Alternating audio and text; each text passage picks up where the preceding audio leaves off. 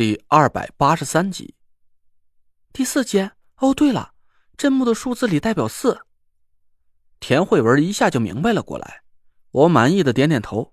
最近我身边的人都在不停的汲取风水知识，迅速成长为能帮我一把的得力助手了。我们几个人慢慢走进那间贵宾房，趴在门上听了一下动静，砰，咚咚咚。虽然房间的隔音很不错。但我们还是能听见屋里传来一阵阵东西掉落和脚步踩在地毯上的声音。我坏笑了一声，对几个女孩做了个手势，她们都一脸阴笑的点头。田慧文悄悄的把钥匙插在门上，我伸出手比划着，三、二、一。田慧文猛地拧开门，我们当先冲了进去。屋里的人猝不及防，被吓得一声大叫了起来。我得意的叉着腰说。嘿嘿，老东西，你可算是……哎，刘妈，我干爹呢？我瞪大眼珠子在屋里看了一眼，屋子里的陈设挺豪华的，但是地方不大，我一眼就看见了，只有刘妈和无极在屋里，却没有吴桐的身影。叔叔婶婶，小无极咧着嘴跑过来，高兴的扯着我要我抱他。田慧文赶紧把他接过来。我仔细的在屋里检查了一圈，竟然没发现一丁点梧桐的气息。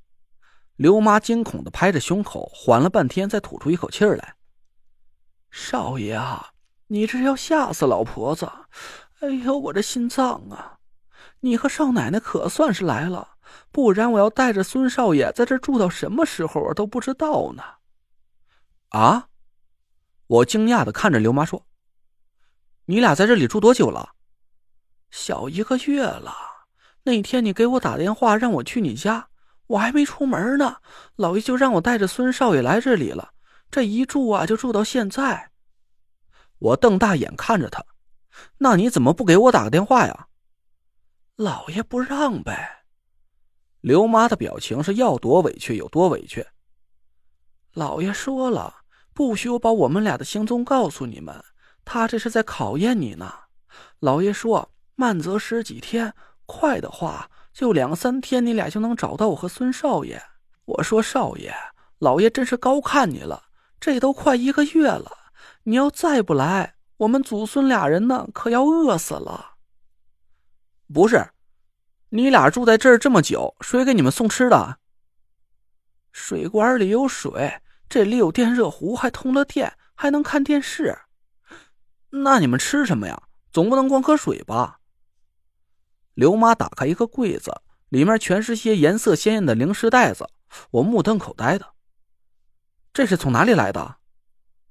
还不是那天，我想着要带着孙少爷去你家住一段时间，就把他零食都带上了，满满一大包袱。没想到就成了我们俩的救命口粮了。刘妈一边说一边瘪着嘴，我看她委屈的眼泪都快掉下来了。赶紧让顾清河给他和无极去弄点吃的。顾清河答应了一声走了。我一屁股坐在沙发上，我都快让吴桐给气疯了。感情这老东西半道劫走了刘妈和无极，害得我还担心了一个月。他还说我几天就能找到刘妈和无极，这也不是胡扯吗？他把这俩人藏得这么严实，要不是田慧文给我提了个醒，我到现在还找不到他俩呢。田慧文心疼的抱着无极。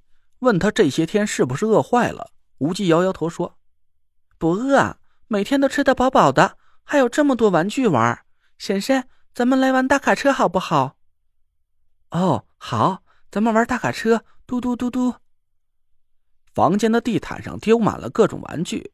田慧文脱了鞋坐在地上和无极一起玩了起来。我疑惑的看着无极的脸，奇怪了，按照刘妈的说法。这祖孙俩是被梧桐胁迫在这里躲了一个月，过着没吃没喝的凄惨日子。可我看无极的脸色却是有红有白的，精神也不错，哪像是饥一顿饱一顿的样啊！我又回头看着刘妈，刘妈赶紧躲开我的眼神，一张老脸上又堆起一副苦大仇深的神色。我皱了皱眉头，这事儿肯定不对。我算计了一下，这祖孙俩就算一天只吃一袋零食。这都一个多月过去了，至少也得吃好几十袋了吧？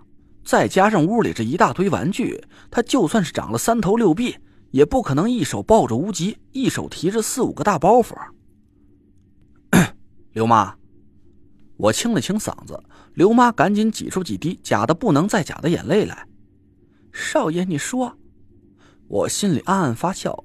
刘妈呀，你这可就演的有点过了。我很清楚刘妈的个性，这个老太太可不是表面上看起来这么软弱的。不知道大家还记得不？在我和郑玄决斗之前，刘妈曾经到我家里来帮吴桐传了个话，让田慧文去吴桐家暂住几天。当时刘妈气场全开，威严有加，一顿训斥，把我和田慧文骂了个狗血喷头。现在她却是一副受气小媳妇的模样，楚楚可怜的哭的是梨花带雨。我皱了皱眉头，越发是起了疑心。我紧盯住刘妈的眼睛。她不自然的往后缩了缩身子。刘妈，我干爹他在哪儿呢？刘妈愣了一下，赶紧躲开了我的眼光。哎呀，少爷，老婆子不是和你说了吗？我哪知道他去了什么地方？这么长时间，他连孙少爷都不管了。哎，真是的。我咧了咧嘴说：“哦，是吗？哎，对了，刘妈。”你在干爹家里多少年了？这次刘妈连咯噔都没打一下，说：“四十二年三个月了。当时啊，老爷才三十刚过。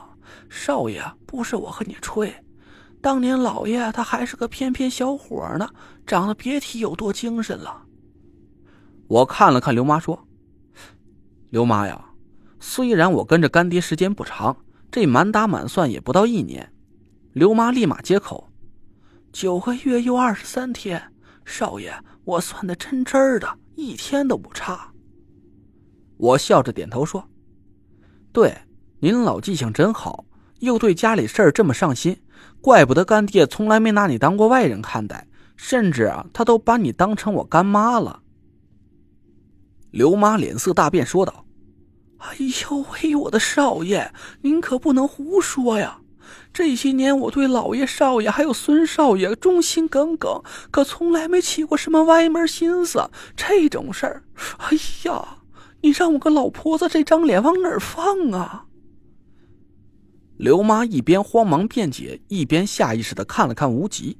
我有点奇怪，刘妈怎么会这么慌里慌张的？无极一个五六岁大的孩子，懂个什么呀？我顺着他的眼光看过去。无极头都没抬，还和田慧文很投入的玩着大卡车，笑得咯咯的。